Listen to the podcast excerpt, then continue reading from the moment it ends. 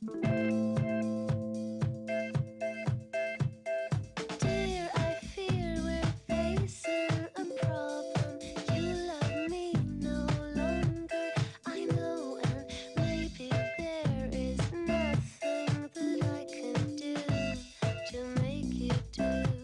¿cómo estás? ¿Todo bien? Eh, mi nombre es Eduardo Bullón Arambuena y este podcast que estás escuchando, se llama Los Audios de WhatsApp, eh, aparece en Instagram como Los Audios de WhatsApp con una sola P.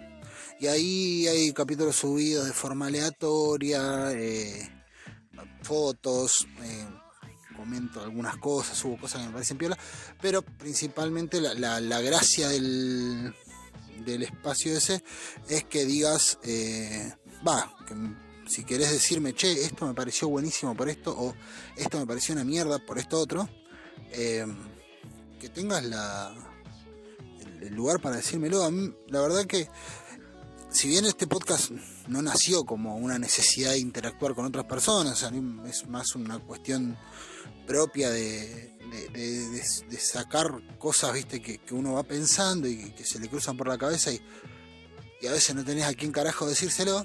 Eh, y estaba buenísimo tener un espacio y mío que es como tener el cuarto de el cuarto de los pensamientos. Una cosa así. El cuarto de los pensamientos. Y abro la puerta y hay un montón de manitos en la pared y cada manito tiene una palabra viste honestidad sensibilidad arte elucubraciones cosas así. Eh, nada, nace, nace un poco como eso para mí, pero conforme fue pasando el tiempo y conforme fue conociendo otra gente, eh, y, algunas personas que les gustó, también me empezó a interesar cada vez más qué, tiene para decir eh, la plebe.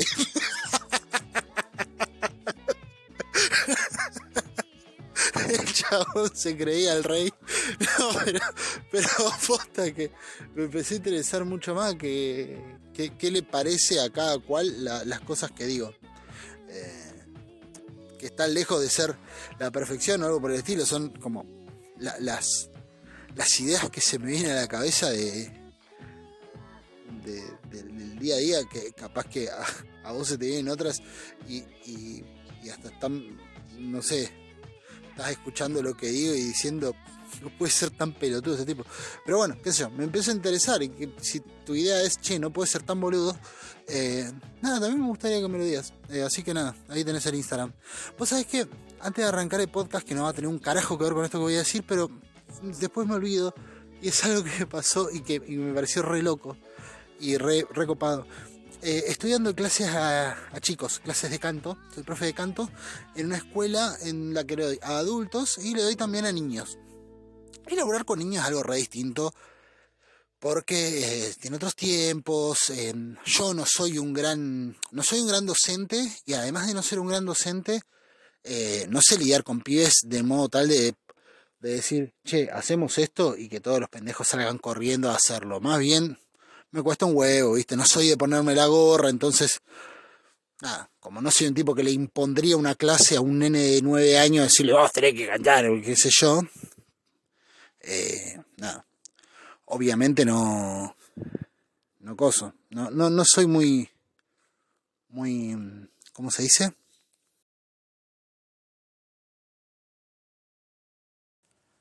Autoritario. Eh, más bien, tengo buena onda con los críos y demás. Y que abro un paréntesis, hay otra cosa también que, que me, que me rebana los sesos cada vez que lo veo, que es que yo tengo chicos de nueve años más o menos, nueve, diez años, ¿viste? Y por ahí me pasa que hay una nenita que, que viene a la clase, que le pone toda la onda, es una fenómeno la pibita. Pero cuando yo llego a dar clase los lunes, ella ya está de una clase anterior.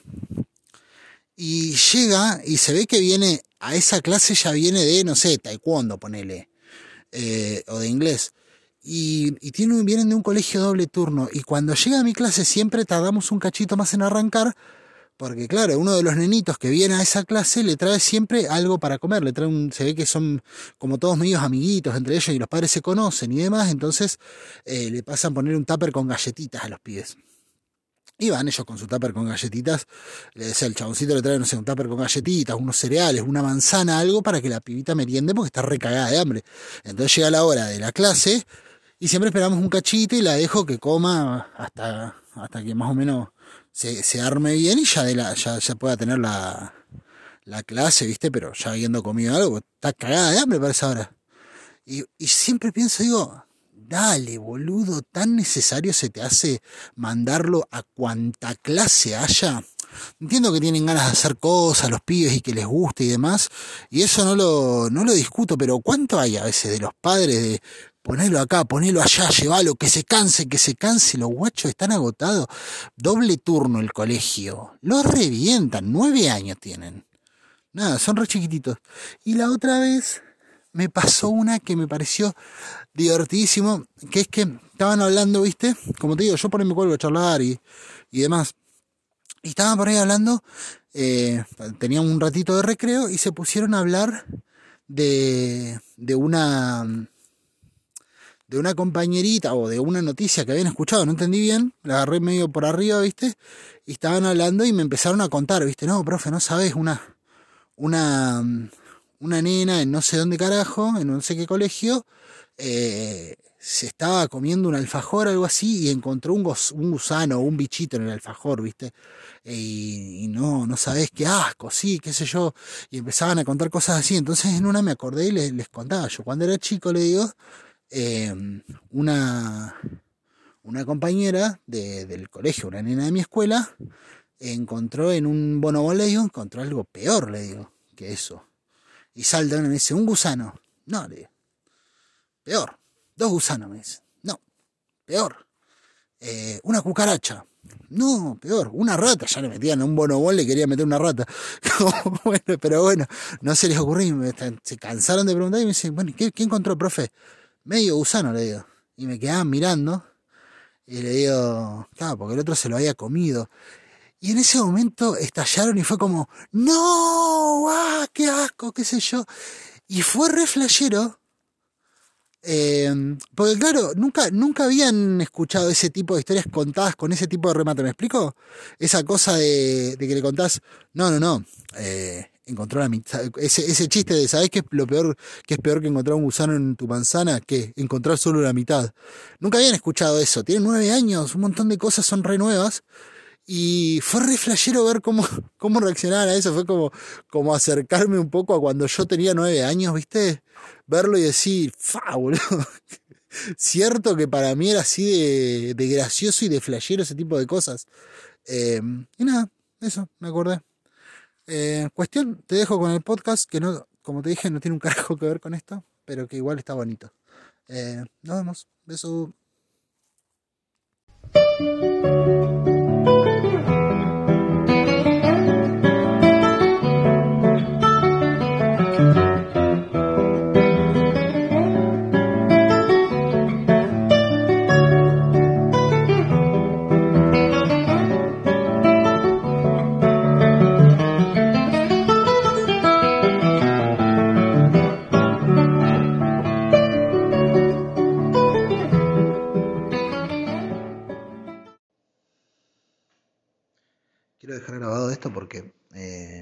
Después se me pasa. Porque claro, la política, eh, quiero decir, ¿cómo define uno la política? Sacando la- la- las, frases de manual, digamos, ¿no? Eso de la herramienta mediante la cual podemos transformar, bla, bla, bla. Eh, o sea, ¿cómo lo siente cada uno la política? Eh, la herramienta transformadora de la realidad. Bueno, ¿qué es la herramienta transformadora? Va, no sé, una cosa un poco más sensible, pienso. Y se me ocurre que yo entiendo la política como la forma mediante la cual eh, podemos resolver los problemas individuales de manera colectiva. Y, y lo planteo así porque creo que la política arranca desde el, desde el yo mismo y desde el yo incluido en un mundo que incluye a otros yo que no son yo. Pero estoy yo inserto en eso, si yo no estoy inserto en la percepción que voy a tener de política, muy difícilmente me pueda ser propia la herramienta y pueda verdaderamente jugar la compasión. Y creo que muchas de las definiciones más bonitas de política o que más se acercan a lo que yo pienso, eh, y sí, utilizaré mil veces la palabra yo porque es inevitable, eh, es inevitable poder eh, evadir la autorreferencia cuando estás hablando de algo así. Pero creo que la, mayoría de las, de las, de las, ¿cómo se diría? De las, puta madre, de las definiciones que, que, se acercan a lo que yo, a lo que pienso, o a lo que creo, o a lo que me gusta, o a donde estoy parado, arrancan por pensar que la política es hacia el otro, ¿no es cierto? Es la forma en la que eh, resolvemos los problemas colectivos, en la que pensamos los más carenciados, una forma, la solidaridad casi como un acto de beneficencia, ¿viste? Eh, y desde cierta culpa, de decir, bueno, nosotros hacemos la política, hacemos, hacemos la política, era como hacer el amor, ¿no? todo eufemismo de que te van a coger de una manera o de la otra. Em, humor político. Cuestión. Em, nada, viste, todas las, las lógicas van desde el punto de hacemos política por pensar en el otro, por la conciencia de que el otro también sufre y, todos los etcéteras. Entonces es como eh, pensar la política como tener eh, una conciencia del otro, del sufrimiento y del dolor del otro, y eh, pensarla como una conciencia de del ajeno, ¿no? Y en el ajeno me encuentro yo también, pero recién entro cuando está el ajeno, ¿viste? Primero entró el ajeno, estaba mirando desde lejos, me acerco, veo que el ajeno sufre, eh, y cuando el ajeno entiendo su dolor, entiendo su pena, entiendo su malestar, eh, lo contemplo y veo que se parece a mí y recién ahí entro yo. Antes no. Entonces empieza como la comprensión de algo extraño ese tipo de definiciones y yo lo, lo entiendo, lo interpelo y veo que necesita mi ayuda y yo que estaba como por fuera de eso, porque me tuve que acercar y que estaba en un lugar piola y agradable, me acerco y lo ayudo y todo esto obviamente para personas como yo, de clase media, con, con determinados accesos a la, a, la educación y determinados accesos infraestructurales incluso que, que nada, que me hicieron vivir bien, que me dieron la posibilidad de no tener que andar contando la chirola todo el tiempo. Si bien hubo épocas en las que las conté, ahora mayoritariamente en mi vida no me pasó. Eh, y mayoritariamente en mi vida tuve determinadas tranquilidades que me dieron la opción de pensar un poco en todo esto de lo que estoy hablando ahora. No tuve que salir desde las 5 de la mañana en mi puta vida con un carrito a cartonear por ahí me tocó eso, entonces tengo determinadas facilidades a la hora de pensarme a mí mismo, eh, porque tengo tiempo para hacerlo, porque la realidad no me llevó a esos lugares, ya sea, aunque sea, aunque más no sea por el entorno, ¿viste? Porque, porque bueno, porque mi entorno no está igualmente carenciado que yo, entonces cada tanto me puede tirar un guante, ¿viste? Algo, si, a ver, si no me sale a mí, por ahí alguien cerca me pueda tirar una mano, pero no estoy al horno. No estoy al horno. Es la mayor cantidad de gente que piensa en la política, mayoritariamente sale de ahí.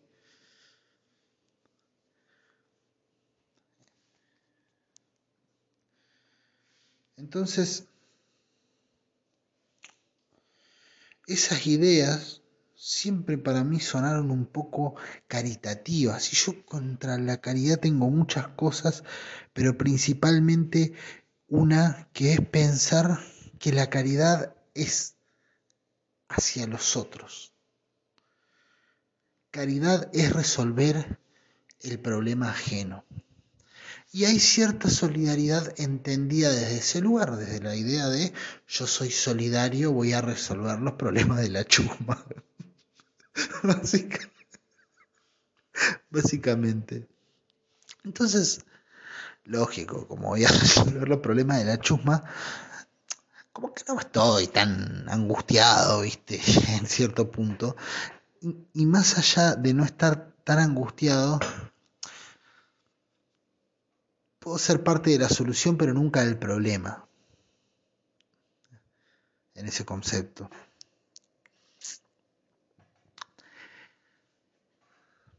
Pero yo no estoy de acuerdo con eso. Yo creo que la política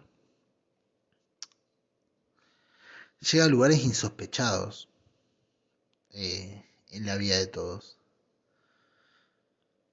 Pero creo que llega a lugares insospechados justamente porque nace y debe nacer, por más que no lo sepamos reconocer, de la propia carencia, de los propios miedos, de los propios dolores. Yo tengo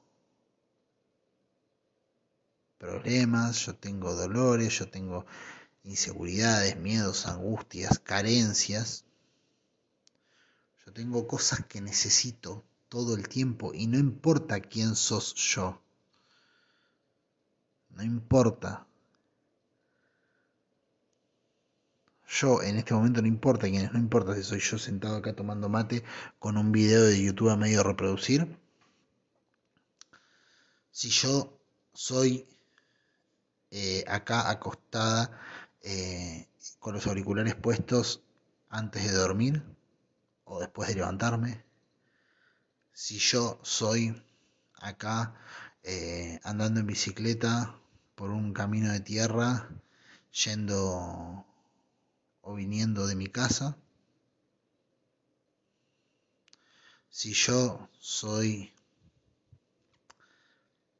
acá tipeando en la computadora mientras laburo y para no aburrirme y no quedarme dormido, me pongo los auriculares y estoy escuchando esto. No importa quién soy yo en este momento.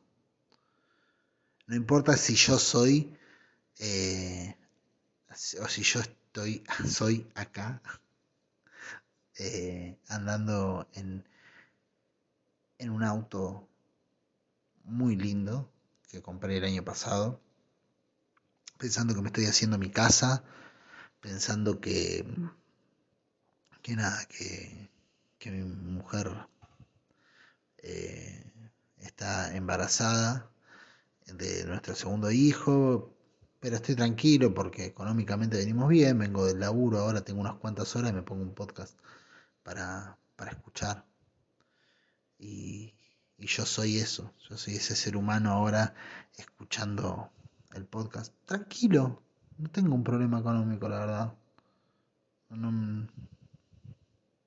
estoy bien. Estoy bien. Este niño va a venir a un mundo, a una casa donde lo van a amar mucho, donde lo estamos esperando hace mucho tiempo y donde y donde y donde va a ser muy querido y la verdad no, no tengo problemas de guita.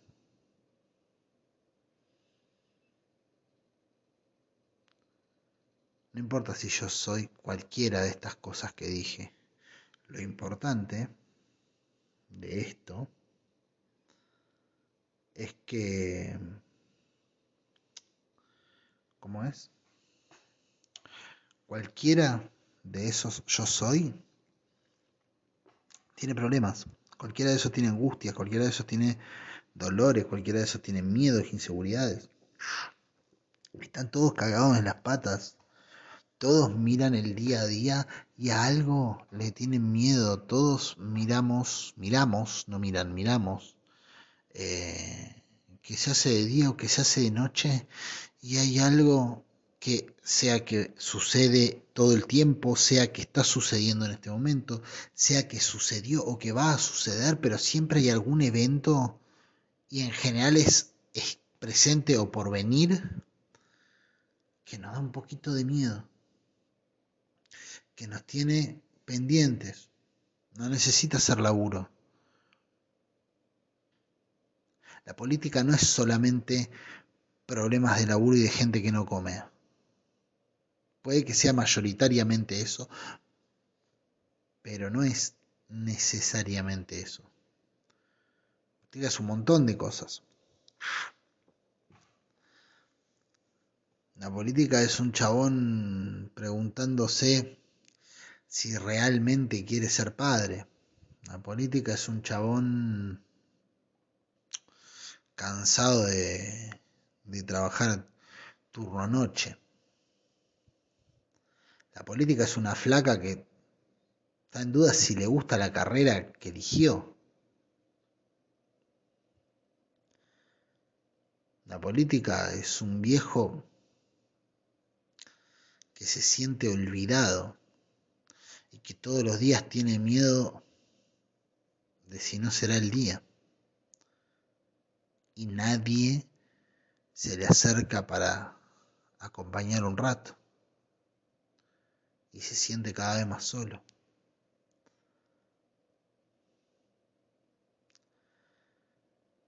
La política es un pibe de la escuela que le hacen bullying. Se le cagan de risa y no tiene amigos. La política es ese mismo pibe un par de años después, mucho mejor que lo dejó la novia. Hubo otro pibe, porque la verdad ya sería como ensayarse bastante con este, ¿no?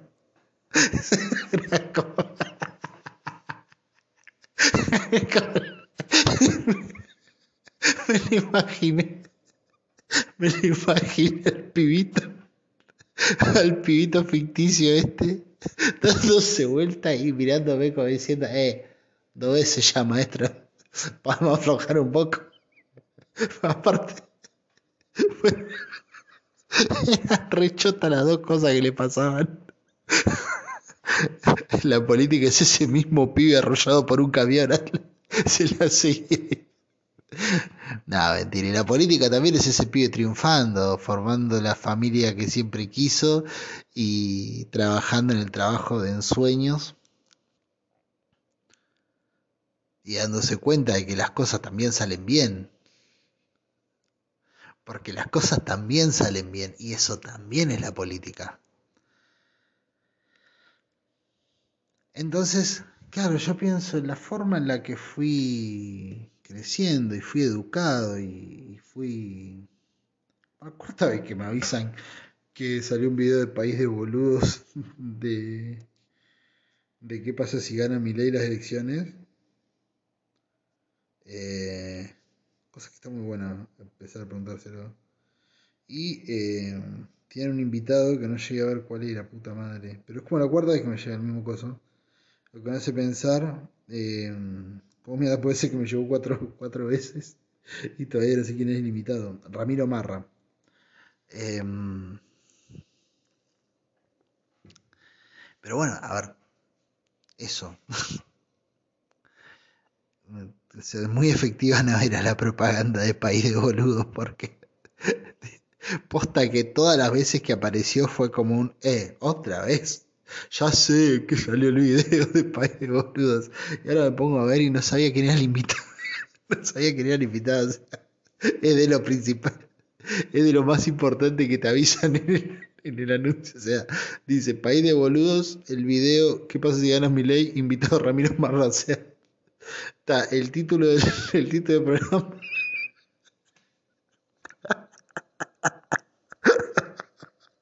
Está el título, el nombre del programa. Dos puntos. El nombre del video. Punto. El invitado. Y ya para el tercer dato me habían perdido. Y yo diciendo todavía, oh, ya sé, loco, loco. Ya sé que hicieron un programa y enojándome porque me lo pasan muchas veces. Pero la verdad todavía no sabía todo. Ah, Dios, qué, qué forro. ¿Ves cómo funcionamos las personas, boludo? Eso es increíble. Yo, yo flasheo mucho con eso. Porque Vos fíjate, ¿no? ¿Cuántas, ¿Cuántas veces te pasa que así? Oh, yo sé esto, yo sé, yo me lo dijiste como 50 veces. y te pasa eso, que así como, oh, yo me lo redijiste. Si, si vas, sacaste un video nuevo y trajiste un invitado, ¿quién es? Y, no sabes.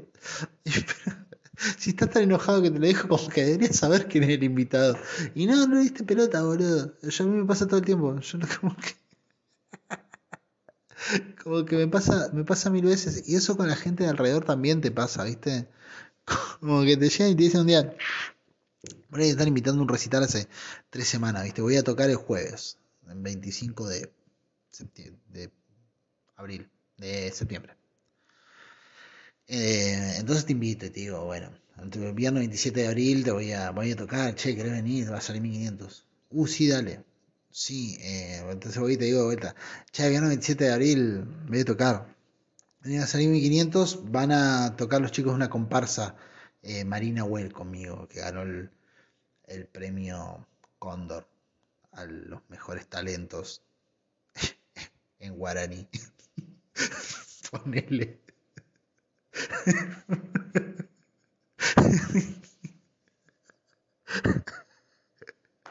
los mejores talentos de lengua en lenguas nativas. Eh, y yo te digo, dale joya. Entonces venía y me decís, che, el 27 de, septiembre tengo que salir 1500 la entrada, vienen los chicos de la comparsa. Y además voy a sortear eh, tres, jarras, tres, jarras de Fernet con, con Pepsi. Decís, bueno, dale, joya. Entonces, a los días viene de vuelta esta persona y dice, che, el jueves que viene, el jueves 27 de abril, de septiembre, eh, toco. Eh, viene la comparsa de los chicos de Marina Well, que ganó el premio Cóndor a, a los mejores talentos de, en guaraní. Eh, voy a estar sorteando las tres jarras de, de Fernet con Pepsi y, y boludo, ¿sabes qué? ¿Te acordás de Marina? La del secundario. Sí. Viene la chabona. ¿En serio? Sí, viene, boludo. Nah. Sí, boludo, va a venir. Em, y, nada, me dijo que quería ver a los chicos, así que vení, te va a estar bueno. Es que nos vamos a juntar varios. Uh, mirá qué piola. Y a los días viene de vuelta y me dice, viste. Eh, che, el jueves 27 de septiembre toco a, a las nueve y media de la noche. Sale 1500 la entrada, ya la estamos cerrando, ¿viste? ¿Quieres comprar? Sí, sí. Eh, viene los chicos de la comparsa Marina Web, ¿viste? Que está. Sí, sí. y voy a estar sorteando las, las tres jarras de, de, de Fernet con Pepsi. ¿eh? Y viene Marina, sí, sí, con el novio. Ah. Se le rebaja, ¿viste?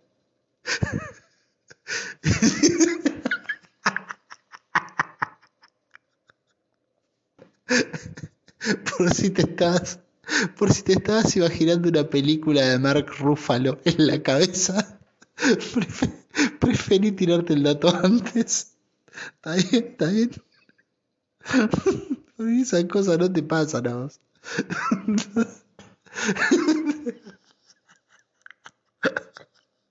Ay Dios, ¿por qué me causa gracia estas pelotudeces? Entonces, em, nada, eh, pasa todo eso, sí, y... Nada, boludo, eh. después vamos a ir a tomar algo con los chicos. Entonces, uno de esos tantos días viene esa persona y me dice, eh, Che, el jueves 27 toca. Y vos ya te enojás y decís, sí, sí, sí, sí, güey, yo me dijiste como 30 veces, sí, que, sí, que tocás ahí el jueves 27, ahí, que vienen los de la orquesta de tango, de la orquesta, de la orquesta, de la orquesta Marimen, eh, sí, eso. Eh, ¿Cómo es? y, que viene tu amiga, así, tenés que sacar el numerito. ¿Para qué el numerito? Para el sorteo. Ah, y ven, sí, ya me dijiste, luego mucha pelota de esos. Digo, te pones a pensar, como que no recibiste toda la data. O sea que si el chabón te, también sería una rotura de huevo vivir la vida así, ¿no? Pero, porque la verdad, ahora que lo pienso, ¿viste? ¿Cuánto más vas a joder? ya está, demasiado que me acordé que sacaste un video, país de boludo.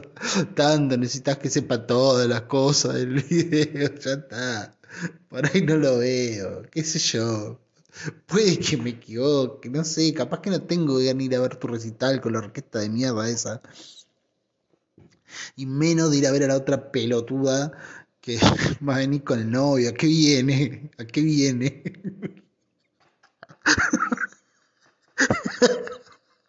había quedado re, había quedado re lastimado por algo. Ay Dios, espero no estar, espero no estar sonando como un desquiciado y que se entienda, lo que me causa gracia. Es muy feo cuando te empezás a reír de algo y no se entiende qué es lo que te causa gracia. Porque decís, loco, ¿para qué me esfuerzo?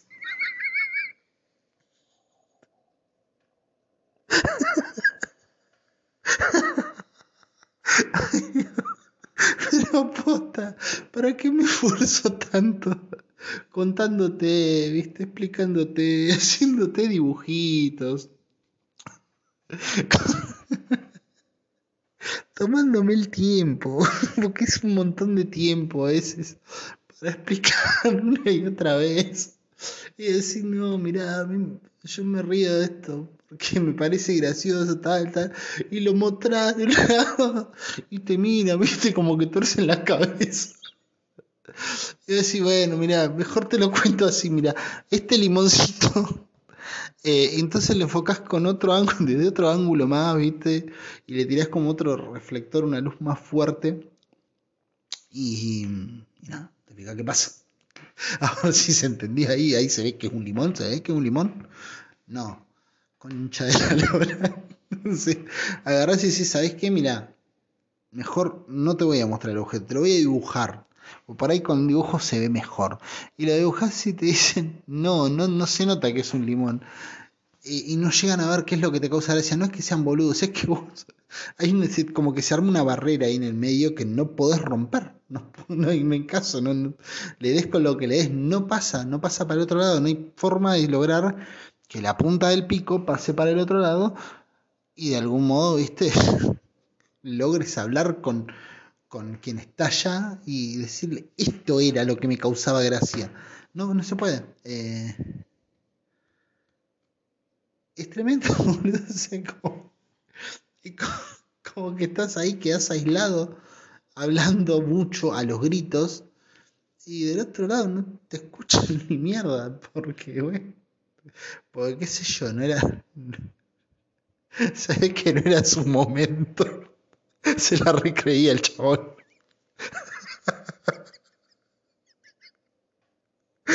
estaba subido.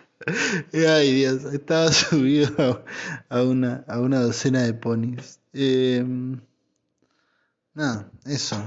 Eh, espero, espero que no esté pasando eso en este momento. Espero no estar diciendo algo que me causa mucha gracia hace como 10 minutos más o menos eh, y que no se sepa de, qué mierda me estoy riendo.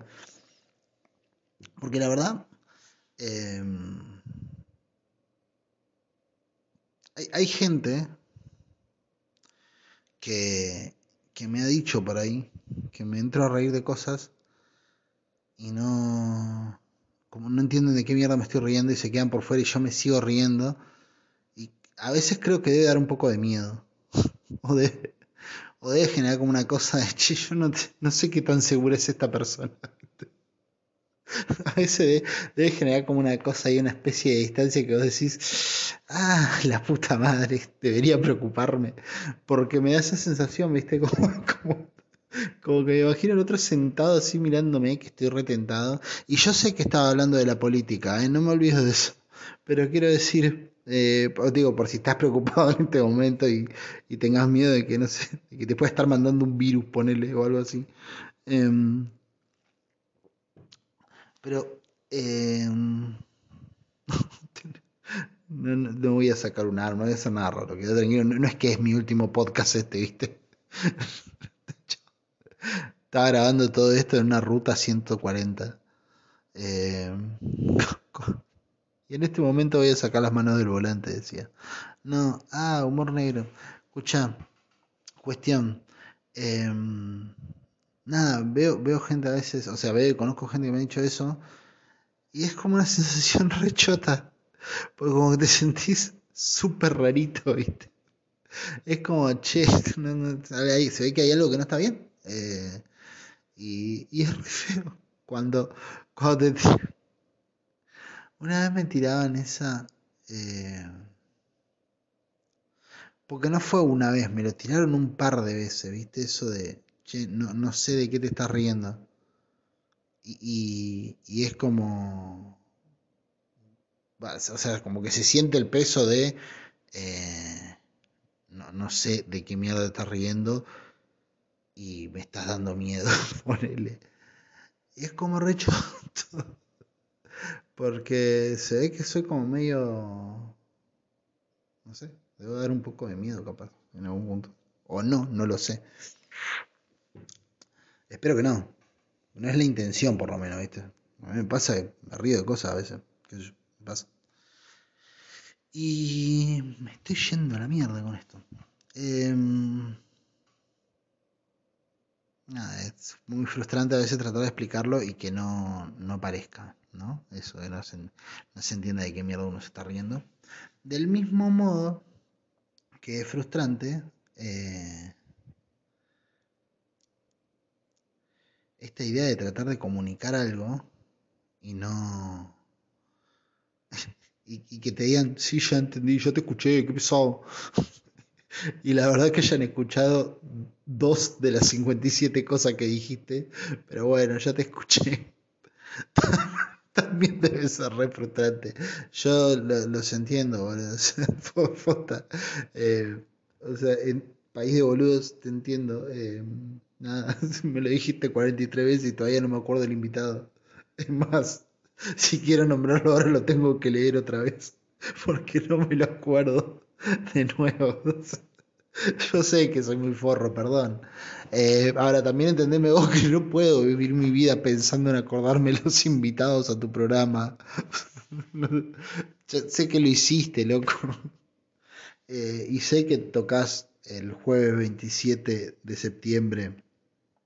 Em, y que va a estar invitada a la orquesta Mari Nahuel, ¿era? que ganaron el premio Cóndor a, las, a las orquestas y, las expresiones en, guaraní. Y me acuerdo que vas a sortear 3 litros de Fernet con Pepsi. Y me acuerdo. Em, puta madre, ¿qué va a hacer? Ah, y me acuerdo que viene Marina con su novio. Eh, y que sale 1500 la entrada y que va a estar re bueno. Y creo que me olvidé alguna más. Pero bueno, mirá de todas las que me acuerdo, boludo. si me preguntabas hace dos minutos, creo que no me acordaba de nada. Pero bueno. Eh, y me acuerdo de todo eso. Nada, eso. Tampoco puedo estarle prestado tanta atención a tu programa. País de boludo. Por encima, por ver tu cartel de mierda, me distraje de lo que estaba diciendo. Esto de eh, que la política, yo la entiendo como la forma en la que eh, se pueden resolver los problemas individuales de manera colectiva. Porque claro, si vos sos, ponele que vos sos eh, o que yo soy, no, no que vos sos, ponele que yo soy en este momento manejando, ¿te acordás cómo lo decía de esa manera rara hoy? Porque, porque me dio, ¿Por qué? ¿Por qué me dio por tomarme esa licencia gramatical? O sea, mientras lo estaba diciendo hoy lo pensaba, digo, ¿por qué yo soy manejando? O sea, mi cabeza tiene el resentido de lo que estoy diciendo, no es que no. Es que no. O sea, en mi cabeza quiero, quiero, lo que quiero decir justamente, es esta idea de, pensar que, yo soy la situación en la que estoy, ¿viste? Entonces, para mí tiene el resentido, pero la verdad que capaz que se podría haber dicho sin tener que hablar tan como el ojete. Porque puta, parece que me hubiesen enseñado castellano el jueves pasado. Dios, me faltan un par de clases para recibirme en el idioma. Pero bueno, ahí que yo soy manejando eh, por la ruta ahora pensando que mis, mi esposa está por tener segundo hijo, un hijo buscado y querido y esperado, que llega a un mundo bien, donde su padre tiene un buen sueldo, tiene cómo mantenerlo, tengo mis ahorros en dólares, estoy bien. Pero yo soy también tiene problemas. Ese soy también tiene problemas. Porque como te decía, viste, la política es ese pibito eh, que le hicieron bullying. Es ese pibito que después lo dejó la novia. Lo atropelló un camión. Mira, mira que he nombrado seres ficticios en lo que va de podcast. Pero con este guacho me la agarré tres veces ya. ¿eh? Ay Dios, le voy a, te tengo que poner un nombre. Tobías.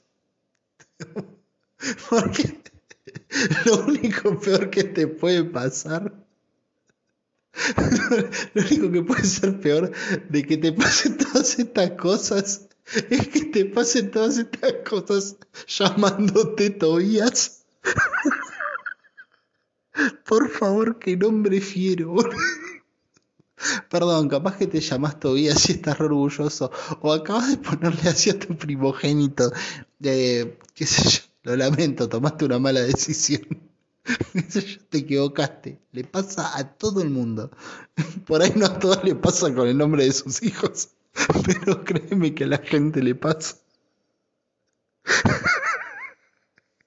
Con otra cosa a la gente le pasa.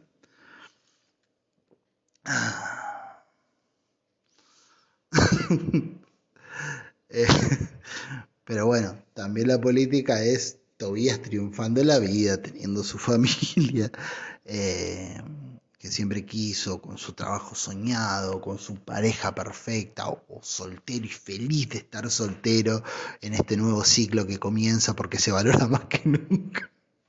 Pobre todavía está del orto de vuelta. Eh, con una foto en tanga subida en Instagram. Em, nada, Tobías en su faceta más ganadora. También es la política eso. Porque más allá del miedo que pueda tener Tobías en la vida, más allá de de las expectativas, más allá de, de, los sueños, más allá de todo, básicamente. Em, nada. Es un. Es, es un chabón atravesado por un montón de otros yo. Entonces, o sea, si Tobías viviese solo y en el mundo existiesen él y su éxito, eh, relativo porque se llama Tobías.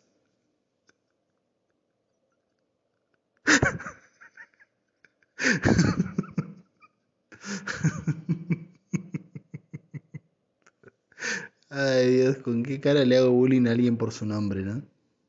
Pero bueno, ponele que, el chabón eh, es la persona más exitosa que hay. Esa persona súper exitosa eh, está inserta en un, en un en una meseta llena de balazos que van y vienen y algunos te pegan a un momento. Por algún lado la bala te entra. no más que sea por el simple hecho de estar en la cima del mundo, el, el simple hecho de tener que surfear entre cráneos reventados, por más que estés en la cima del mundo, es un dolor de pelotas. Y es el alcance mayor de la palabra política a mi criterio. Es el alcance mayor porque esa es la concepción final a mi criterio. Y parece que estoy presentando, ¿no? La, última temporada de una serie de Marvel.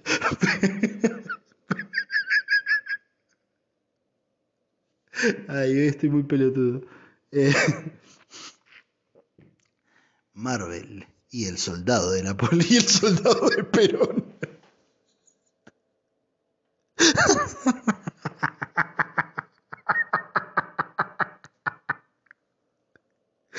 Ay Dios. Falcon y el soldado de Perón, la concha de la lora. Ay, ¿por qué no, por qué no existe eso? ¿Quieren explicar por qué no existe Falcon y el soldado de Perón? Eh, ay, Dios. Eh, el otro día vi un video de Gustavo López que, que decía Falcon y el invierno. El chabón, Falcon y el soldado del invierno, por si no lo sabes, Falcon y el soldado del invierno es una serie de, de, Marvel que cuenta las aventuras de Falcon y el soldado del invierno, ¿no? Por eso, por eso aparecen los dos en el título. Ay, Dios. Em, y el chabón Gustavo López, periodista, periodista de, de ESPN, o sea, chabón que está tope de gama, o sea, cobra un montón de guita ese loco al mes. O sea, la política por el lado de la economía no lo atraviesa él, ¿viste? Lo puede atravesar por otros lugares, pero no por el lado de la economía. Paradójicamente es de esas personas que vive a las puteadas por la economía, la política, como si fuera un problema de él, sí, ¿viste? ¿No? Siempre, siempre habla de yo, un laburante, que toda vez que tengo me la gané laburando, es como, bueno, laburar de hablar, ¿viste? Tampoco, tampoco es que levantaba. Tampoco que estaba levantando monoblogs, Gustavo López, no seas caradura. porque, porque también, viste, a veces hay una cosa ahí de, no, yo me mato a los Porque estudié, bueno, eh, la política, amigo, tuvo la oportunidad de estudiar justamente por eso. Porque tiene el derecho, porque tiene un montón de, de, de cosas que te va regalando el, el, sistema en el que vivís. Porque sí, te los regala, boludo. O sea, es un regalo que le da la humanidad a la humanidad la posibilidad de formarse una escuela pública. Es un regalo de la humanidad a la humanidad. Un día la humanidad se dio cuenta de que no podía ser que fuera tan complicado saber algo en este mundo y dijo, eh, vamos a hacernos este regalo de acá en adelante. Y peleó hasta que logró que saber cosas no sea una un privilegio de unos pocos, cosa que no sé si sabías durante mucho tiempo en el mundo pasó y no todo el mundo podía aprender y saber. Y era muy poca la gente que tenía la, eh, conciencia y que se daba cuenta, estamos hablando de siglos y no sé si un milenio capaz que pasó eso. Que la gente pasaba su vida y no entendía la importancia de la educación. No sabía. Más de un milenio pasó seguramente unos mil cien años. Tranquilamente pasaron entre un momento en el que se tenía una conciencia y la importancia de la educación y un momento en el que no, viste que no estoy hablando de que nadie creía en la educación, sino de que la sociedad promedio lo veía como un valor, viste, medio que le daba lo mismo, saber hablar, no saber hablar, saber contar, no saber contar, tanto supieran eh, serruchar una madera, estaba todo bien. Bueno, mucho tiempo de pelea y darse y de, darle y darle y darle hasta que quedara en claro que eh, miren muchachos que si no sabemos caemos siempre en la misma trampa y a partir de ahí se entendió la educación como una necesidad social, una necesidad global, colectiva de todos. Una, educación eh, laica es entender que mientras más sepamos y mientras más seamos los que sabemos cosas, la que sea, pero que sepamos cosas, más chances de estar, eh, de, tener una, repartija más justa, ¿viste? Y que, no caigan siempre a lo mismo, ¿viste? Que, que no le toque siempre al gordo ir al arco. Eh, hay más chance de eso. Es una declaración clarita. Y pasado más tiempo todavía se entendió la educación ya como un beneficio no solo de la sociedad, es decir, che, mientras más sepamos podemos evitar que no caigan, sino también como una forma de progreso y decir, bueno, tuve una carrera, tengo un gusto, qué sé yo, de repente estás pudiendo estudiar diseño gráfico.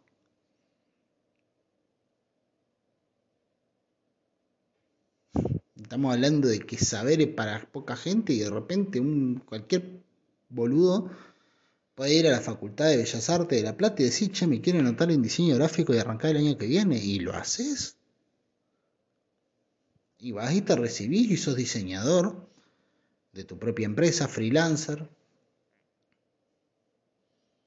Te recibiste y pasas tus años como diseñador gráfico, como docente, como lo que quieras. Es bastante individual eso, ¿eh? Eso no es recolectivo, eso es bastante individual. Pero poder llegar a ese grado de de individualidad a, esa, a esa cuestión, o sea, a, que sea tan distinto que vos seas caminando hacia la facultad de inscribirte para estudiar diseño gráfico en 2024, que eso sea tan diferente a que vos seas caminando a serruchar la misma madera que vengo serruchando hace 24 años y que mi hijo va a serruchar también y que todos serrucharemos porque para eso vinimos a este mundo, para serruchar e ir a misa los domingos. ¿Para qué si no?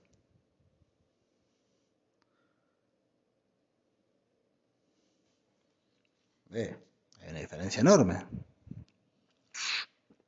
Seas quien seas, y yo soy quien soy, y sea quien sea, tengo una diferencia gigante con mi abuelo.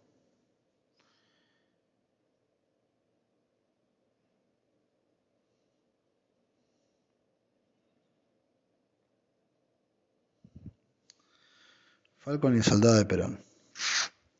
Pero de verdad, esa etapa final que yo te digo, la, idea final de la política, Falcon y el soldado de Perón, es esta idea de que más allá de que seas el rey del planeta, si estás surfeando todos los putos días entre cadáveres, por más que seas el que mejor le da en el planeta, estás atravesado por una puta realidad de mierda que no te gusta a vos tampoco.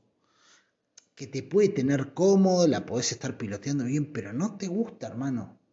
Estoy seguro que a todos nos gustaría otra cosa, ¿viste? Tener otros miedos menos. Pero para tener esos miedos menos, eh, es fundamental que podamos establecer ciertos parámetros en los que nos veamos todos un poco más iguales.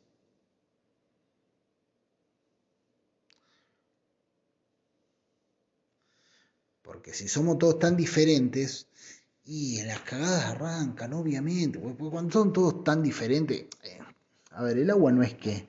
Eh, no es que cuando vos agarrás un, un, poco de agua y la aplastás contra un fondo, no es que el agua se achata eh, infinitamente.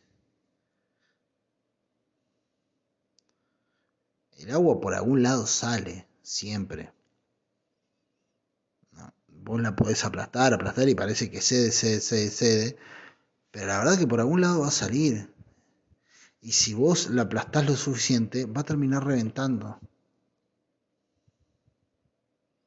Es lo que le pasa a las bombitas en verano, básicamente. Lo hiciste toda tu vida de chiquitito. O sea, la tirás con fuerza tal que se aplasta, se aplasta, se aplasta, hasta que en un momento se, se, vuelve incontrolable y, revienta los bordes de la, de la bombucha.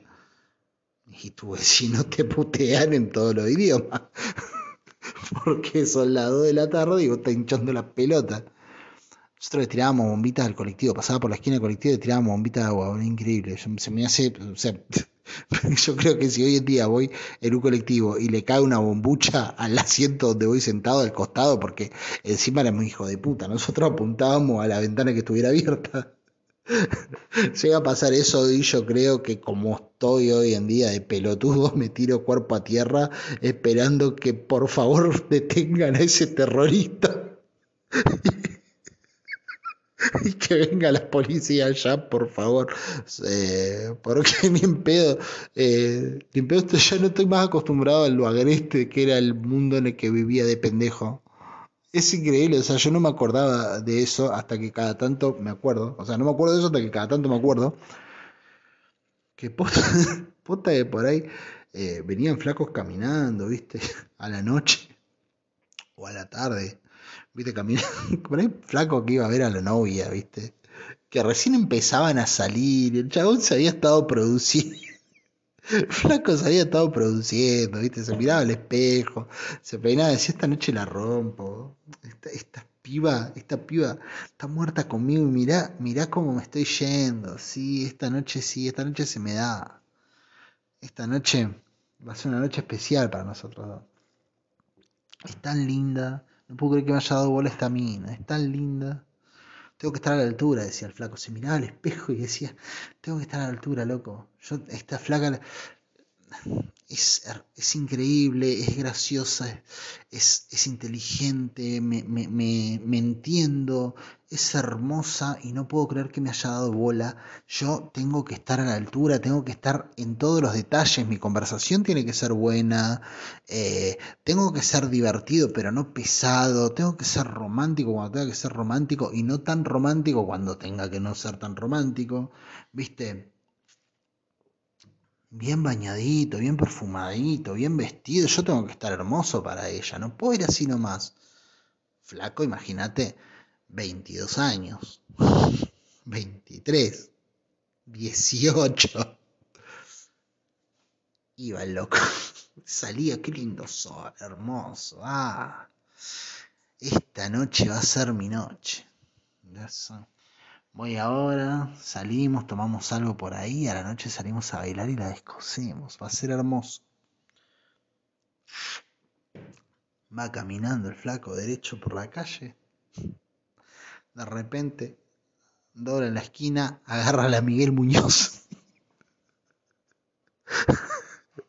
Miguel Muñoz 436 segundos C. Viví casi toda mi infancia por ahí. Va, no sé si casi toda mi infancia, pero una parte muy importante de la infancia la viví ahí. Eh, mentira, viví un par de años nada más. Pero fueron de, los más de los más copados los viví ahí, en esa casa. Eh, Miguel Muñoz 436 segundos C. ¿Viste? Doblás por ahí, Miguel Muñoz. Estás llegando a la 9. Estás mitad de cuadra, ¿viste? Entre la LEM y la 9 de julio. Lindo día, calorcito ves dos cabecitas que se asoman arriba de una terraza, no le das pelota. y de repente sentís como una cosa así, que parece, parece que te, viene una pelota y hacia vos. Dos, che, te caen. Una, una, te, una te da en la cabeza y otra en el pecho. Y estás mojado. Estás mojado, o sea, hasta el ojete está mojado. Y no podés llegar tarde. no podés llegar tarde. Em, no. Una vez te cagaron, boludo. te, te, te querés matar. ¿Qué vas a hacer? No podés volver, no podés. No podés hacer nada, boludo. Esos dos pendejos de mierda. Te cagaron. Te cagaron la oportunidad de tu vida porque a ellos les pareció divertido jugar a eso un día de verano, ¿viste? Como que a ellos el verano les pinta más. Bueno, me tenés que entender. Tengo 10 años, tengo agua, tengo un globito. ¿Qué querés que haga, boludo? Ya fue. Perdón. Yo sé que era importante para vos, pero entendeme a mí también. Nada, con eso me divertía yo de pendejo, porque alto forro. El asunto es que bueno, que, que nada, que por ahí va. Por ahí va la cosa, ¿viste? El agua por algún lado sale siempre. El agua revienta, en algún momento, por algún costado se te escapa. Eh, y para evitar que se te escape no tenés que llevarla a esos extremos. Tan sencillo como eso. Si vos seguís apostando a apretar, apretar bien, a un lado revienta, hermano. Siempre va a llegar un momento que revienta. Y, apretar para estas personas, que obviamente no soy yo, ojalá tuvieran condiciones de serlo, pero no lo soy. Eh, más por carencia que por vocación, diría. Eh, nada se les hace un vicio, eh, apretar y apretar y apretar, ¿viste? Llega un punto en que quieren ver hasta dónde pueden tirar sin que se corte. Y cuando ese es tu experimento, lo más, lo más probable no, lo que va a suceder es que en algún momento se va a cortar. Porque ese experimento siempre se termina cuando se corta. Por eso nunca hay que jugar a tirar hasta ver hasta dónde se corta. Porque ese experimento se termina ahí. On sost. Insisto, insisto, como dicen los franceses. Eh, pero bueno, viste. Vos también estás atravesado por eso, hermano. Vos, pequeño multimillonario, dueño del planeta. Y... Nada. Si vos pequeño multimillonario dueño del planeta, en tu definición de política pudieras leer que arranca desde vos y no desde otro u otra, tal vez estarías tratando de contribuir un poco más a que, a que la vida de todos fuera distinta. Voy a hacer un pequeño corte y voy a seguir después. Te dejo con el comienzo de Claro de Luna.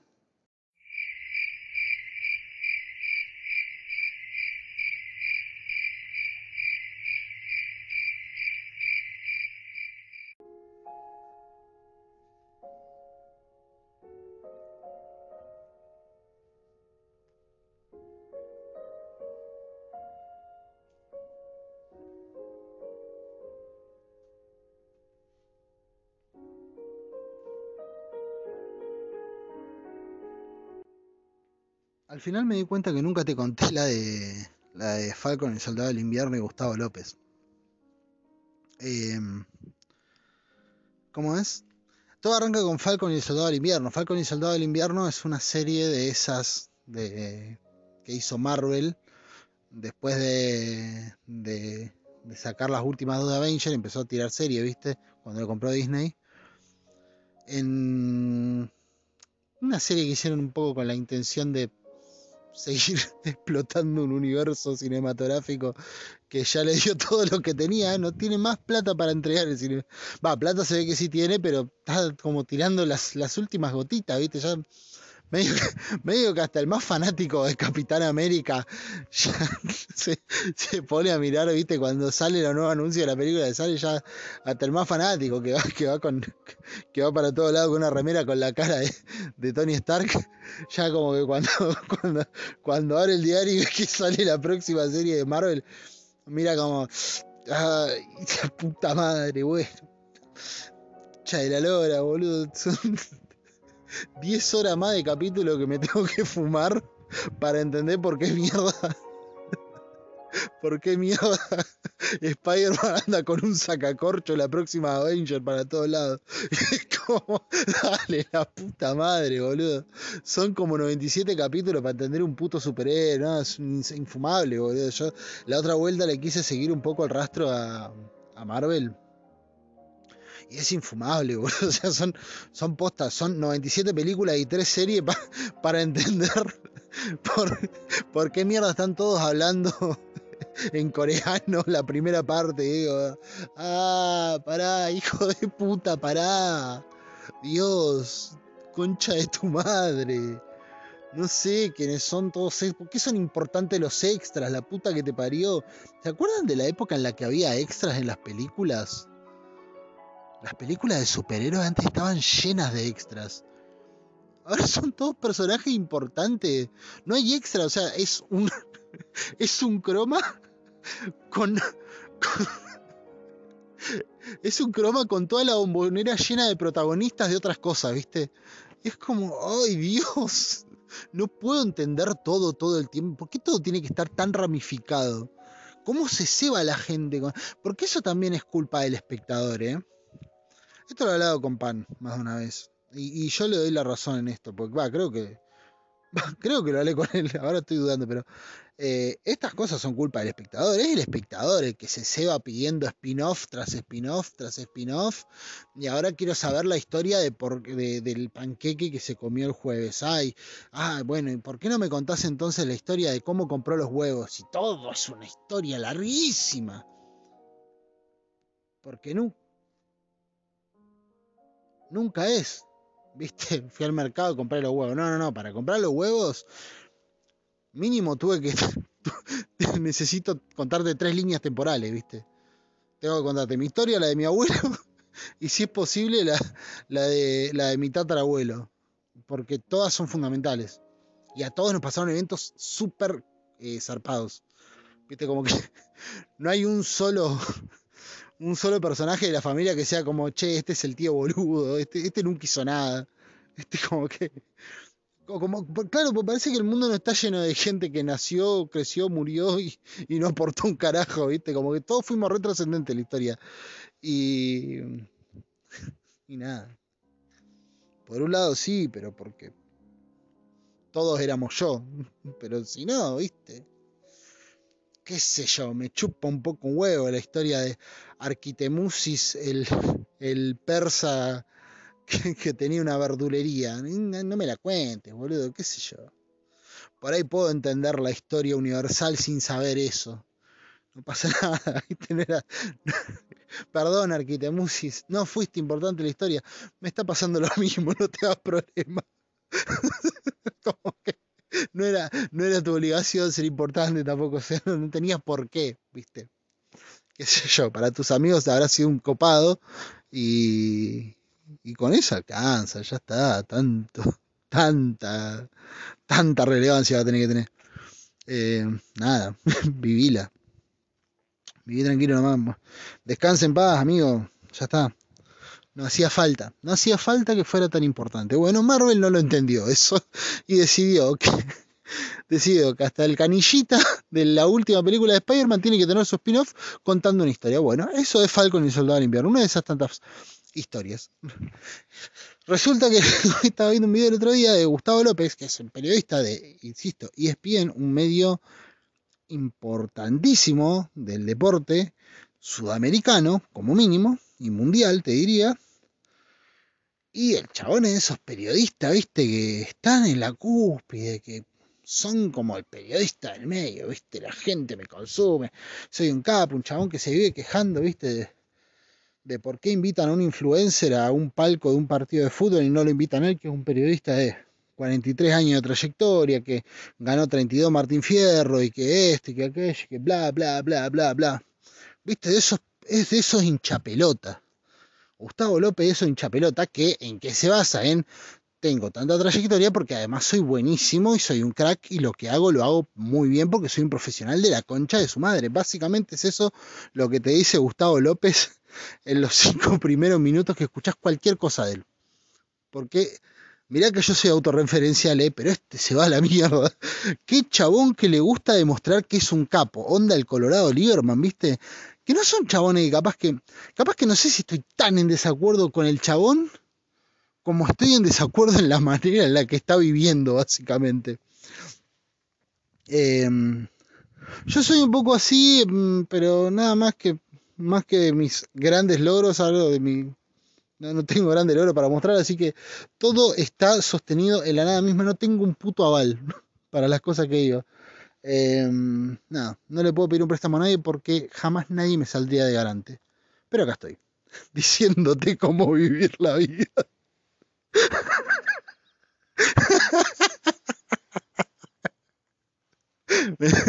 mentira, mentira, mentira, no es eso lo, no es eso lo que hago acá, pero sería gracioso. Eh, ah, en parte sí, juego un poco a decírtelo. Lo que pasa es que me, doy cuenta rápidamente que no, no está tampoco, no, es que dije, uh, mirá, mirá la que acaba de decir, oye, no, no, escuchaste el último programa de Edu, el último podcast, el último audio de WhatsApp, ay, por favor, descubrí un mundo, nadie dice eso después de escuchar un puto podcast mío, así que, como que... puedo jugar todo lo que quiera eso que sé que no pasa. así que... Eh, Nada, petulante como el sol, este Gustavo López. Y. Ay, Dios. Y. ¿Cómo se llama? Eh, mostraba en un momento al super periodista, que la tiene reclara, que es super profesional hace 43 años, promocionando, viste, metiendo un chivo de la nueva serie de Marvel.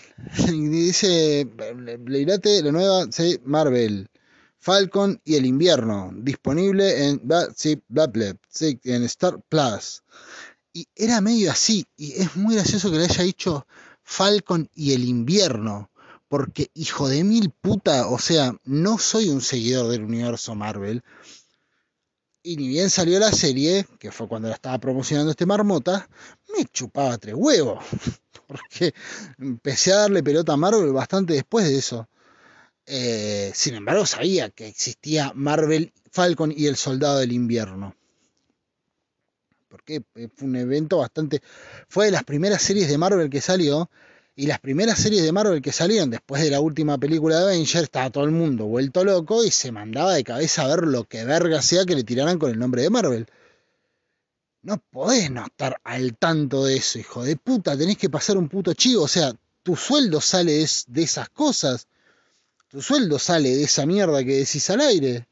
O sea, todo lo que dijiste es menos importante que el momento en el que pasaste el puto chivo y lo pasás mal, hijo de puta. El profesional, che. Y por eso me causa tanta gracia eso. Por otro lado, estaba pensando. Me acordaba recién. Que hoy, hoy, hoy pensaba en, una pequeña cosa. me acordaba de. Fue como un par de cosas en simultáneo. Había una serie que llamaba Frecuencia 04 que no la recuerdan ni los que actuaron en esa película, no la recuerda el productor, tal vez el guionista le suene de algún lado, pero yo me acuerdo de Frecuencia 04. Era una serie que salió un poco después de Rebelde Way, que hablaba, como Rebelde Way la repegó, pero Rebelde Way no salía por Telefe, si no me equivoco, salía o por América o por el 13, no me acuerdo. Como que Telefe le quiso tirar una, una competencia, dijo, ah, sí, ah, sí, le dijo, ah, sí, frecuencia 04, boom, pitch, y agarró a todos los que no se quiso llevar Chris Morena por algún motivo. a todo lo que Chris Morena no quiso para Rebelde Way, los enganchó Telefe y, los mandó a protagonizar Frecuencia 04, una serie que te presentaba en un principio a Sebastián Franchini, que no sé si te acordás, Sebastián Franchini, el rubiecito de las series de Chris Morena, el rubiecito bonito, actúa en Mi Papá es un ídolo y etcétera Em, ya estaba más adolescente Sebastián Franchini lo presentaba tipo protagonista, que era biker, que estaba la onda, era un copado, un cool. Sebastián Franchini, papá. O sea, ¿qué es estúpido mirándome? No es que tengo un póster de Sebastián Franchini jamás miraría a alguien como vos. Eso te decían las chicas en el boliche. o en las tertulias.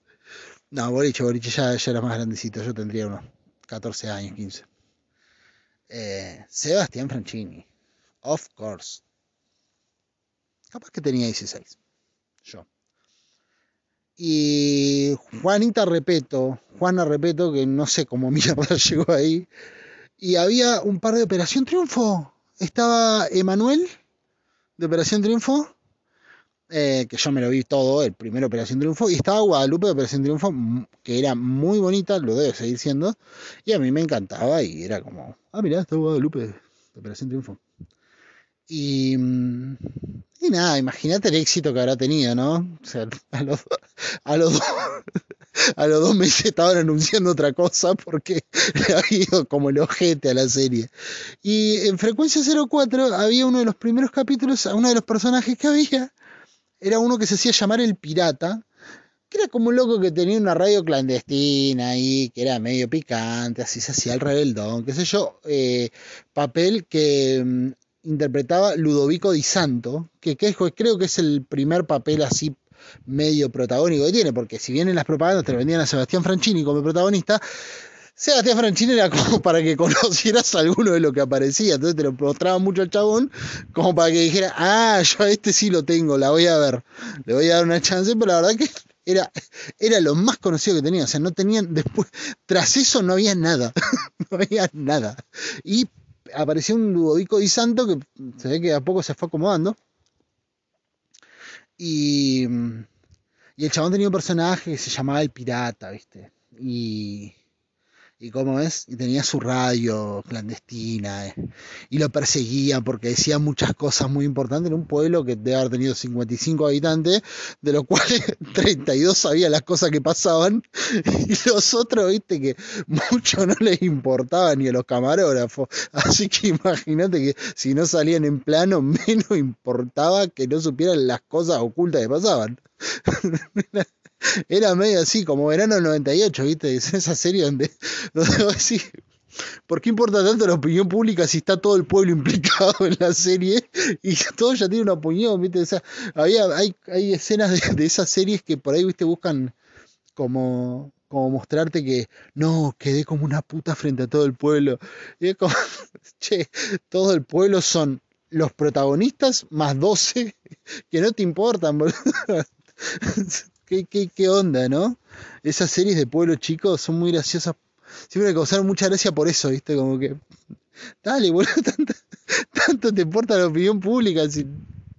o sea, a los que querés los querés y a los que odias los odias y nada, te chupa un huevo el resto, boludo. Son, los técnicos, tampoco te hagas tanto drama. es el equipo de producción, no, tranqui, no pasa nada. Pero bueno, era importantísimo lo que tenía para decir Ludovico Di Santo, entonces lo perseguían.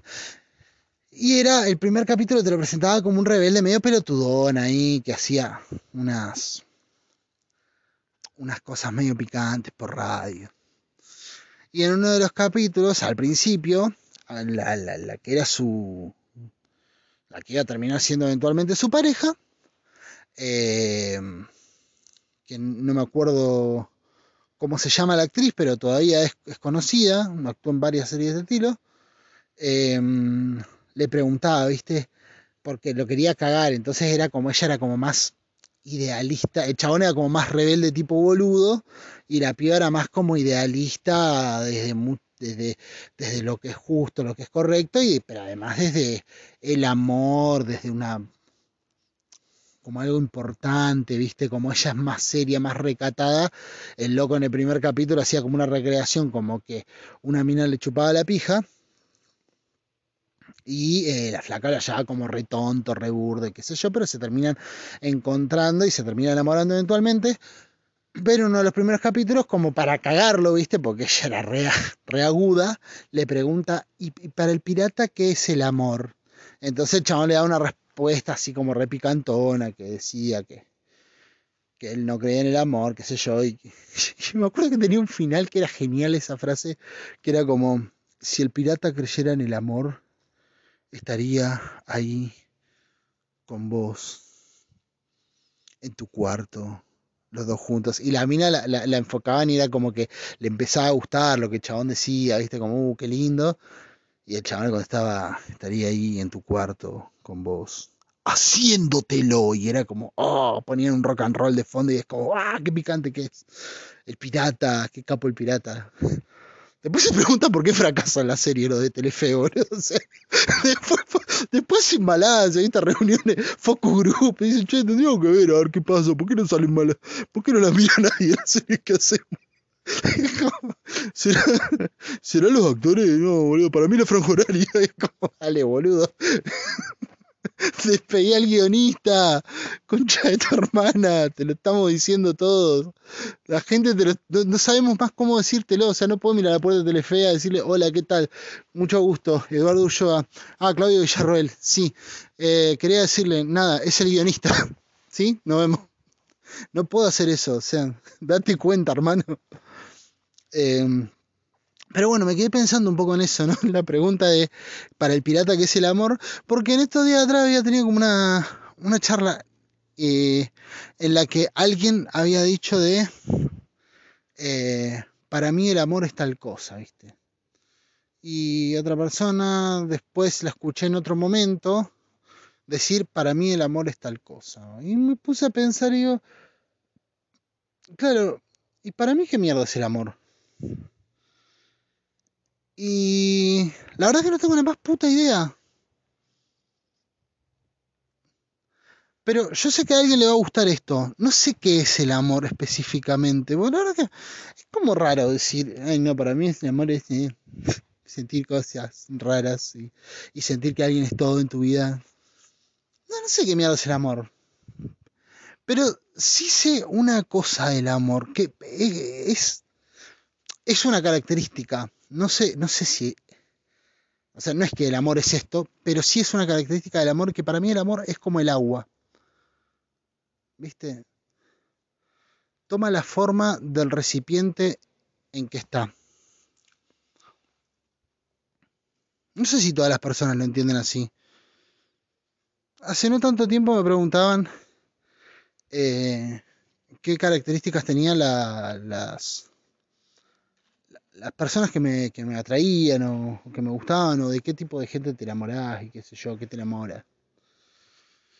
Y, y yo decía eso, que nunca es la misma cosa porque, no sé, habitualmente la, la, gente que me ha llamado la atención en mi vida o que he llegado a querer, tiene como sus características. Y hay algo ahí que, no sé, de, en algún punto, viste, engancha y, y arranca o no arranca, siempre arranca con bujía Hetcher. Y, y eso, y mete primera y, y, te dan ganas de querer a esa persona y decir, puta madre, ¿y, qué fue esta vez? No sé, qué sé yo, algo.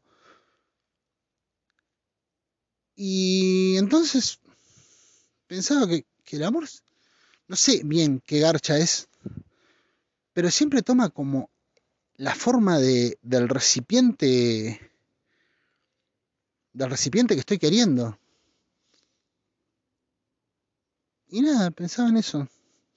Que a veces capaz que no es tan... A veces capaz que no es tan como... Como se dice, viste, de de que no, las personas que a mí me gustan, las personas que yo quiero, tienen que tener estas características. A mí me gustan los chabones que sean graciosos o las minas que sean eh, inteligentes y divertidas. Y me gusta que ta, ta, ta, ta. A veces por ahí es. Che, no sé, por ahí tengas algo que haga que te quiera. Y en ese momento el amor, el cariño, la querencia va a tomar tu forma. Y se me hace como algo líquido, ¿viste? Toma la forma del recipiente. Me pareció bonito. No sé, capaz que te guste. Y creo que ya con esto te voy dejando porque bastante lindo podcast metimos. Eh, nada, no me di cuenta, mira, de vuelta, hago las cosas para grabarlas y eh, terminan siendo eh, un capítulo entero. Me está pasando así últimamente. De hecho, hace unos cuantos capítulos que no estoy usando mucho tampoco el, los auriculares con el micrófono, ¿viste? Estoy grabando de vuelta así porque arranco a grabar como para acordármelo y no me doy cuenta y estoy terminando el capítulo. Pero bueno, helo aquí el capítulo de la semana, que ya decidí que se llame Falcon y el Soldado de Perón. Eh, calculo que nos vamos a ver la semana que viene. Te mando un beso, te quiero, chao.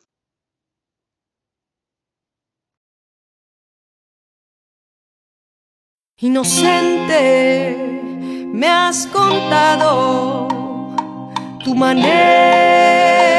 de sufrir y no sabes que conozco como te